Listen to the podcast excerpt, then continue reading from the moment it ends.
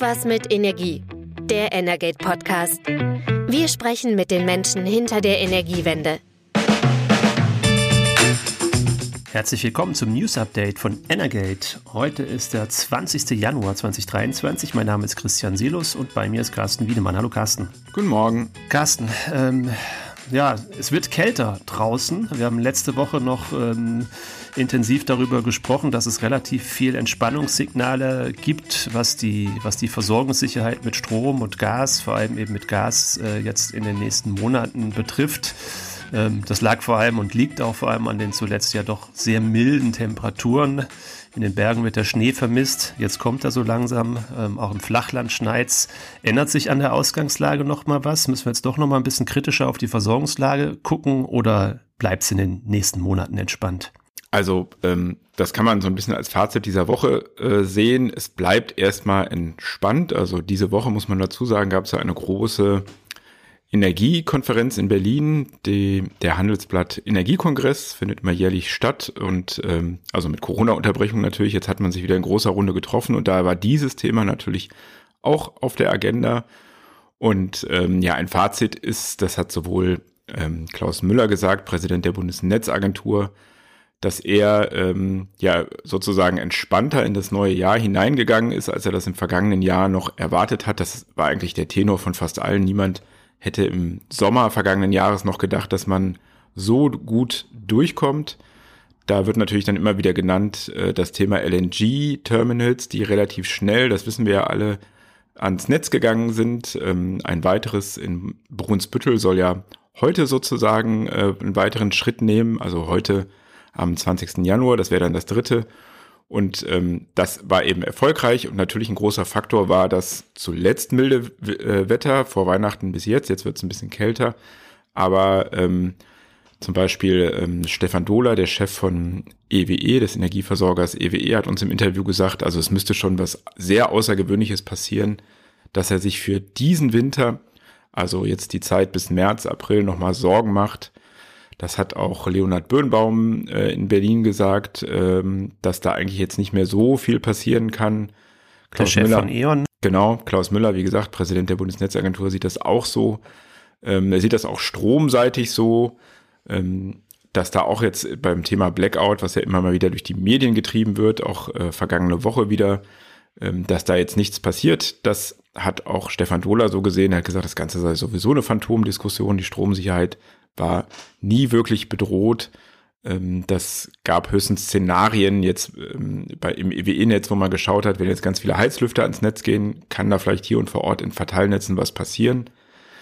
Ähm, das hätte dazu geführt, dass man dort dann vielleicht einfach das Gas ein bisschen länger laufen hätte lassen, also in Regionen, wo das Netz dann vielleicht knapp, knapp gewesen wäre bei zu viel Heizlüftern, hat sich alles als Szenarien nicht so realisiert, so dass man jetzt wirklich sagen kann, nee, wir kommen ziemlich gut durch diesen Winter und wahrscheinlich auch mit relativ vollen Gasspeichern. Das heißt, Entspannung erstmal, gerade, du hast gerade die elektrischen Heizlüfter angesprochen, das war vorm Sommer, äh, vorm Winter ja auch durchaus eine größere Sorge.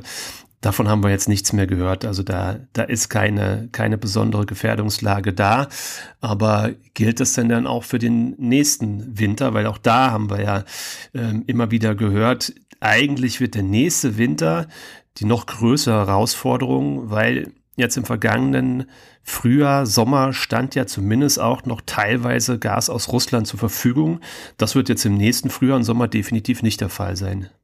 Genau, das ist auch so. Also für eine Entwarnung, äh, Entwarnung für den kommenden Winter ist es noch zu früh. Wir werden zwar wahrscheinlich mit relativ hohen Füllspeicherständen aus dem Winter gehen, der Klaus Müller, Präsident der Bundesnetzagentur, hat diese Woche gesagt, der Stand, den wir jetzt gerade haben, der ist rekordverdächtig hoch für Januar. Das war bevor jetzt diese kälteren Tage begonnen haben, aber man kann sicher sein, dass es äh, jetzt zum Frühling hin ähm, auch noch relativ voll sein wird. Aber du hast es schon gesagt, die Speicherfüllstände gehen auch noch auf russisches Gas zurück. Das haben wir in diesem Jahr nicht mehr zur Verfügung. Und ähm, deswegen hat zum Beispiel Stefan Dohler gesagt, da würde er jetzt noch keine Entwarnung geben. Es kann da immer noch Szenarien geben, wo das vielleicht doch mal knapp wird, weil jetzt eben viel davon abhängt, wie sich die äh, Preise auch entwickeln. Die sind zwar zum Moment äh, hier in Europa ja gesunken, aber ähm, die liegen jetzt unter denen zum Beispiel von äh, Südkorea. Das heißt, so hat Stefan Dohler gesagt, die Schiffe müssten jetzt eigentlich wieder umdrehen, weil man da mehr verdienen kann. Eine große Unbekannte ist auch China. Äh, wenn da die Nachfrage nach LNG wieder anspringt, dann steigen natürlich auch die Preise, dann wird es auch hier teurer. Also da muss man jetzt die nächsten Monate noch abwarten.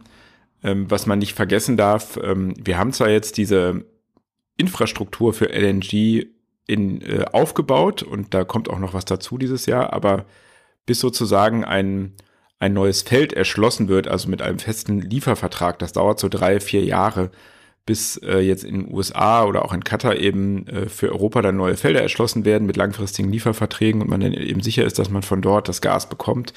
Und das wird sich erst so bis 2026 hin entwickeln.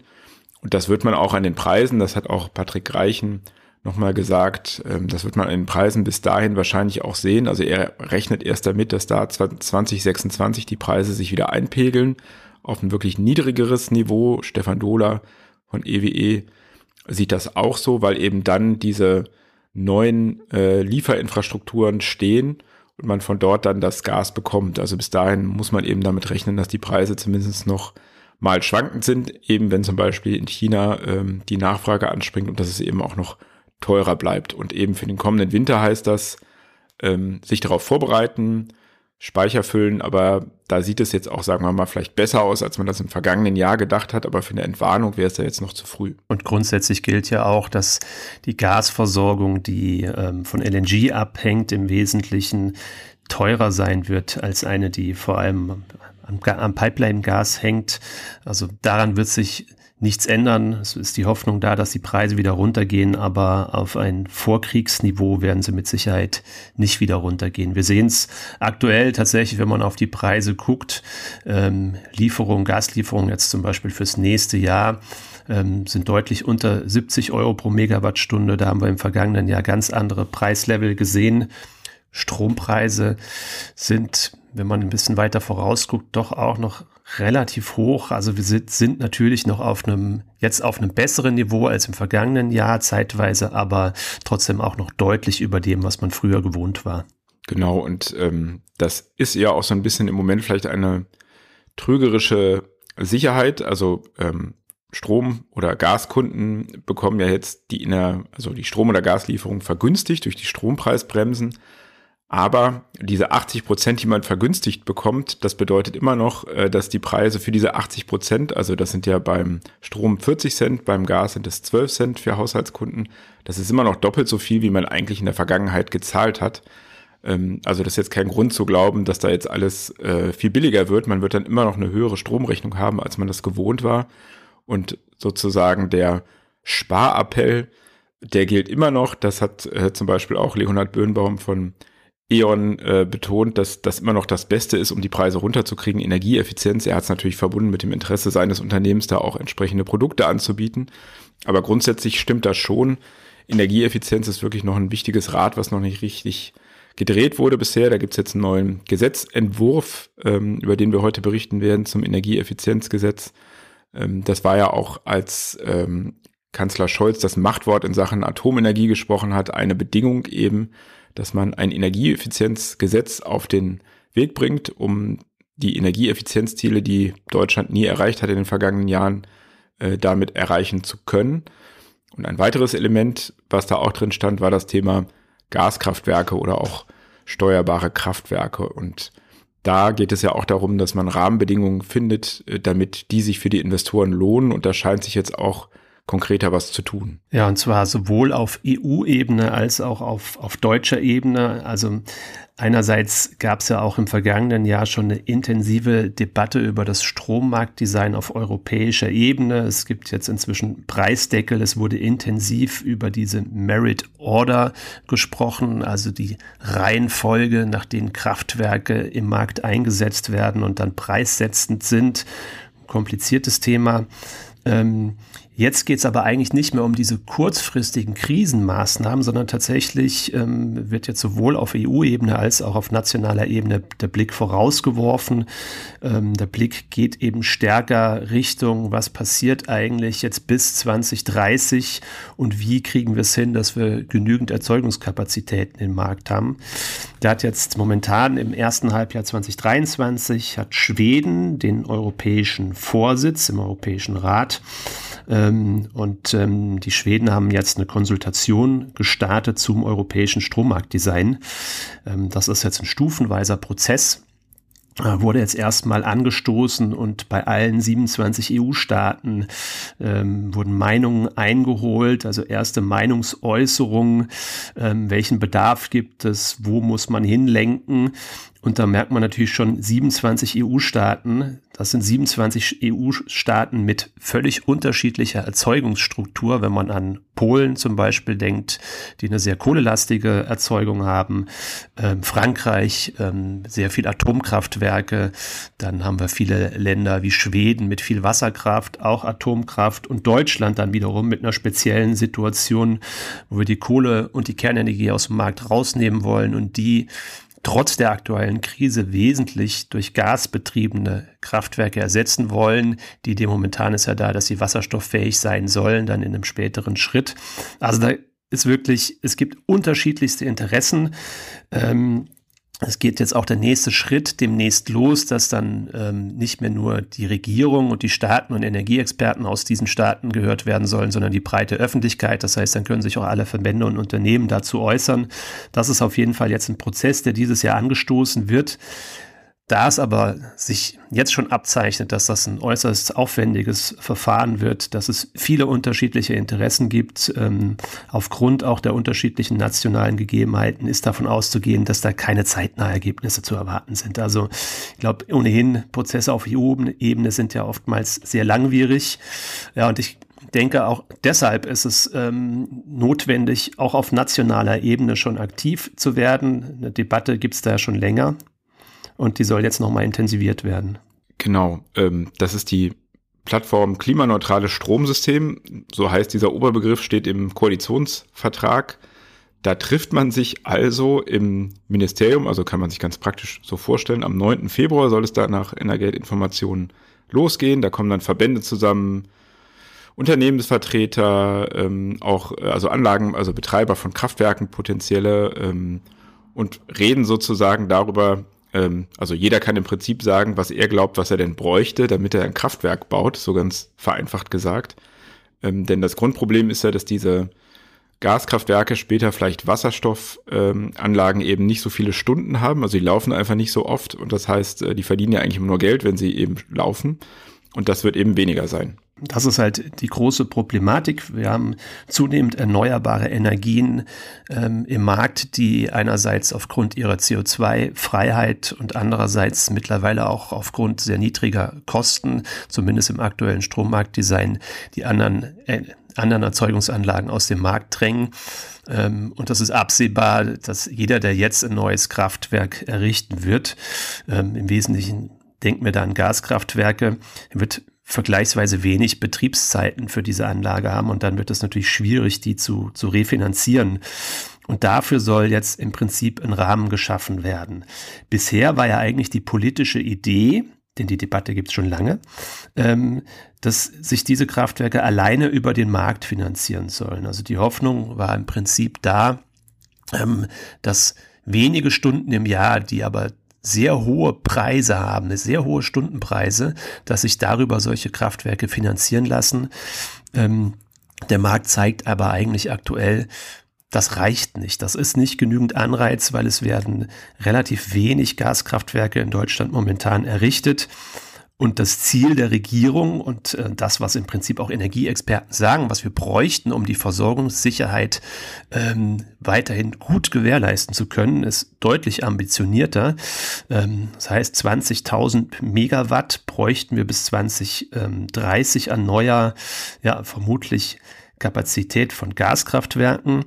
Und das ist schon ein ganzer Batzen, wenn man mal so auf typische Gaskraftwerkseinheiten guckt, wie groß sind die Anlagen, die sind tatsächlich sehr unterschiedlich. Also wir haben jetzt jüngst zum Beispiel in Leipzig wurde ein, Gaskraftwerk in Betrieb genommen, das aber auch die Wärmeversorgung äh, mit abbilden soll, hat 125 MW. Es gibt aber auch größere, die gehen dann in Richtung 800 MW oder darüber. Aber wenn wir mal annehmen, so ein 600 Megawatt Kraftwerk.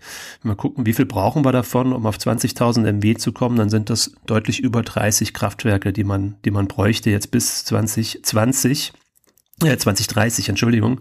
Und wenn wir dann an die langen Genehmigungsverfahren denken, an Bauzeiten, die mindestens drei Jahre beanspruchen, dann ist eigentlich da jetzt dringend Eile geboten.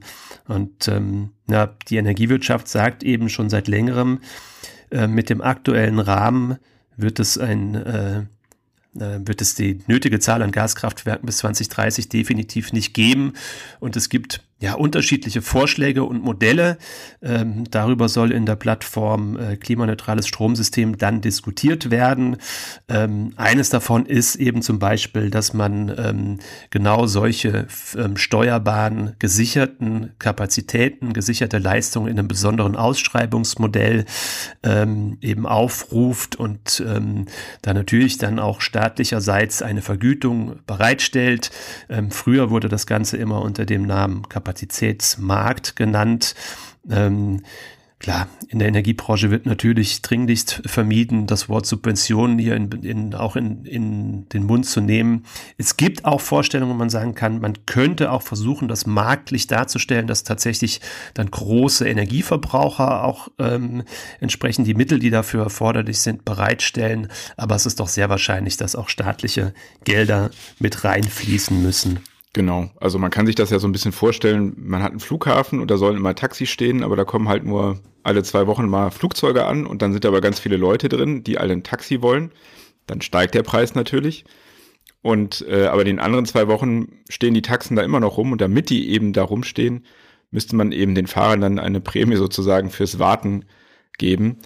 Und das ist im Prinzip das, was da jetzt ausdiskutiert werden soll. Hinzu kommt, es soll ja auch, ähm, es muss nicht immer nur das Taxi sein, also nicht immer nur das Gaskraftwerk. Es gibt eben auch Stromverbraucher, die, äh, die sozusagen Verbräuche gegen Entgelt zurückfahren können.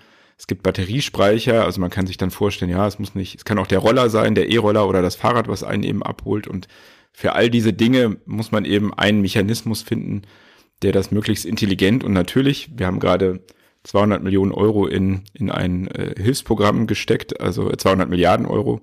Ähm, das soll natürlich auch für den, für den Verbraucher, der es am Ende bezahlen muss, nicht zu teuer werden. Und es soll nicht das werden, was ein früherer Wirtschaftsminister mal als Hartz IV für Kraftwerke bezeichnet hat.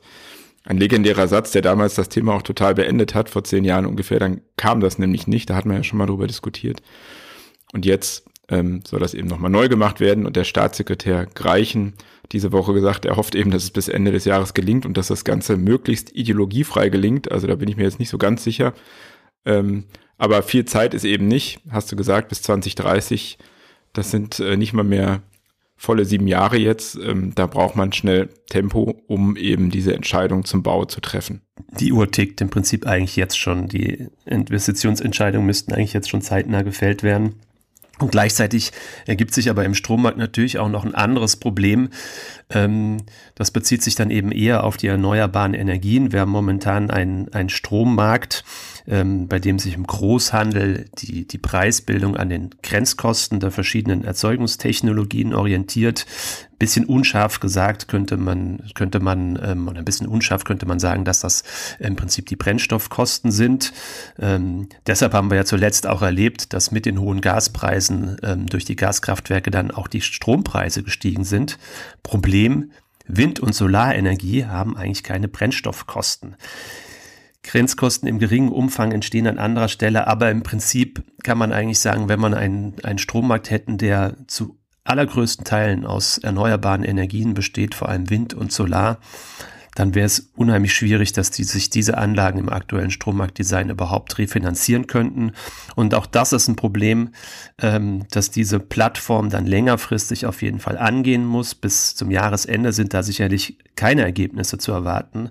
Aber dann darüber hinaus, denn eines ist auch jetzt schon deutlich klar, ähm, Es geht nicht nur um einen zügigen und schnellen Bau von gesicherter Leistung in Form von Kraftwerken herkömmlicher Art, sondern es muss auch ganz dringend was beim Ausbau der erneuerbaren Energien passieren, weil a, der Ausbau ist momentan zu gering und wir haben immer noch viel zu lange Beschleunigungsverfahren, Genehmigungsverfahren. Genau, ähm, diese Verdreifachung äh, pro Jahr braucht es, das hat die Bundesnetzagentur ähm, nochmal geschrieben vor kurzem, also die Verdreifachung des Zubaus in, in Gigawatts pro Jahr bis 2030. Davon sind wir eben meilenweit entfernt. Also im vergangenen Jahr bei der Windenergie zum Beispiel sind 2400 Megawatt, also man kann sagen die Größe von zweieinhalb Kohlekraftwerken, ans Netz gegangen. Und im kommenden Jahr will man aber, äh, also das läuft ja immer über Ausschreibung, da kann man sich bewerben, sollen knapp 13.000 MW eigentlich, äh, nicht im kommenden Jahr, in diesem Jahr ans, ans Netz gehen oder müssten neu ausgeschrieben werden, um diese Ziele, die man für 2030 hat. Man will dann ja 80 Prozent Ökostromanteil am Verbrauch haben. Da kann man schon sehen, was da passieren müsste in sehr kurzer Zeit. Also das ist eine natürlich auch enorme logistische Leistung. Die ganze Industrie muss eben sich wahnsinnig anstrengen, um diese ganzen Lieferketten, um die Leute zu kriegen, all das. Aber das Hauptproblem bleibt ja das Thema Genehmigungsverfahren. Da hat die Bundesregierung im vergangenen Jahr ziemlich viel angeschoben. Mit das Wichtigste ist wahrscheinlich, ähm, dass erneuerbare Energien von überragendem Interesse, öffentlichen Interesse sein sollen in den Genehmigungsverfahren in Behörden. Und ähm, wir haben jetzt diese Woche mal nachgefragt, ob man schon was davon spürt, also dass jetzt äh, Genehmigungen schneller gehen. Und da war eigentlich so ein bisschen das Bild, naja, der eine oder andere also ein gemischtes Bild. Der eine oder andere hat gesagt, ja, da gibt es schon Behörden, die das jetzt ein bisschen anders angehen, aber das Grundproblem ist nicht gelöst. Also der ein äh, Unternehmenschef hat gesagt, man bräuchte eigentlich so eine Art Genehmigungsturbo jetzt und den sieht er nicht, weil das Problem eben ist, es gibt jetzt einen Abwägungsgrund, also die Behörden gucken sich immer an, es gibt Naturschutz, äh, es gibt Artenschutz und jetzt gibt es eben dieses überragende öffentliche Interesse, aber durch diese Gesetzesänderung, die die Bundesregierung beschlossen hat, wissen die Behörden immer noch nicht, dass eben das überragende öffentliche Interesse, das hat mich auch persönlich gewundert, auf jeden Fall auf Platz 1 steht. Also dass die Behörde automatisch dann sagen kann, wir genehmigen diesen Windpark. Diese Aussage im Gesetz reicht dazu eben noch nicht. Die Behörden brauchen noch mehr, um dann eben in Verfahren sehr schnell entscheiden zu können. Die Verfahren dauern ja im Moment bis zu sieben Jahre. Das soll dadurch schneller gehen, aber da sind wir eben noch nicht. Und da muss sich auch in den Behörden eben noch was ändern. Ähm, die brauchen natürlich auch viel mehr Personal, um sozusagen diese Genehmigungsverfahren überhaupt abwickeln zu können. Auch die Unternehmen selbst brauchen mehr Personal, um diese Windparks zu bauen. Ein äh, Manager hat gesagt, naja, wir müssen jetzt gucken, dass wir eben vielleicht mit doppelt so vielen Leuten viermal so viel bauen. Also sie müssen auch, das sieht man ja an dieser Zahl, deutlich effizienter werden. Und ähm, da ist auf jeden Fall noch viel, was jetzt Anfang 23 unklar ist. Und ich bin da jetzt auch skeptisch im Moment so ein bisschen, dass man dieses Tempo erreichen kann. Danach sieht es im Moment nicht aus. Ich bin natürlich äh, ein optimistischer Mensch. Es ist ja auch notwendig, dass man dieses Tempo hinkriegt, weil eben sehr viel daran hängt. hängt. Also der Kohleausstieg hängt da dran, ähm, der Atomausstieg nicht. Aber die Frage, ob man eben früher aus der Kohle aussteigen kann, hängt eben von der Frage ab, wie viel Erneuerbare haben wir zugebaut und haben wir auch Ersatzkapazitäten vielleicht mit Gas geschaffen. Also da sind wir noch nicht auf Kurs, nur auf dem Papier. Und gleichzeitig muss natürlich auch die Netzinfrastruktur dafür ausgebaut werden. Die hinkt genauso hinterher, auch aufgrund ähm, langwieriger Genehmigungsverfahren. Und ähm, ja, es bräuchte ja nicht nur mehr Personal in den zuständigen Behörden, das jetzt auch nicht da ist. Es bräuchte vermutlich ja auch ein Kulturwandel in den Behörden, mit Entscheidungsprozessen anders umzugehen und auch die Möglichkeit, ähm, Genehmigungsprozesse, Entscheidungsprozesse auch viel digitaler abzuhandeln. Davon sind wir wirklich noch weit entfernt. Also ich gucke eigentlich auch gerne optimistisch in die Zukunft. Wenn wir aber ähm, allein den heutigen Podcast mal kurz zusammenfassen, sehen wir, wir sind ähm, beim Ausbau gesicherter Leistung deutlich hinterher. Wir sind beim Ausbau der erneuerbaren Energien deutlich hinterher und wir sind auch beim Ausbau der Netze, was die Basis für das Ganze sein muss, auch weiterhin deutlich hinterher. Also es müsste insgesamt ein enormer Wandel stattfinden. Ob der Turbo kommt, großes Fragezeichen. Aber wir bleiben optimistisch, Carsten. Es ist Stoff für weitere Podcast-Folgen bis zum Jahr 2030. Dann können wir uns damit nochmal beschäftigen und dann zurückgucken und sehen, ob es geklappt hat. Dann erinnern wir uns an diese Folge und ähm, können dann beurteilen, ob wir richtig lagen oder nicht. Aber wir haben uns ja auch ähm, die, alle Positionen offen gehalten. Carsten, vielen Dank für heute. Ähm, wir sind mit unseren Themen für diese Woche erstmal durch. Ähm, gab natürlich noch viele andere Themen. Darüber halten wir Sie ähm, täglich über energate-messenger.de oder auch in den Vergleichsseiten für Österreich oder der Schweiz auch ständig auf dem Laufenden und im Podcast, bevor die Stimme ganz weg ist. In der nächsten Woche wieder. Vielen Dank. Bis dann. Das war Irgendwas mit Energie, der Energate Podcast. Tägliche Infos zur Energiewende liefern wir auf www.energate-messenger.de.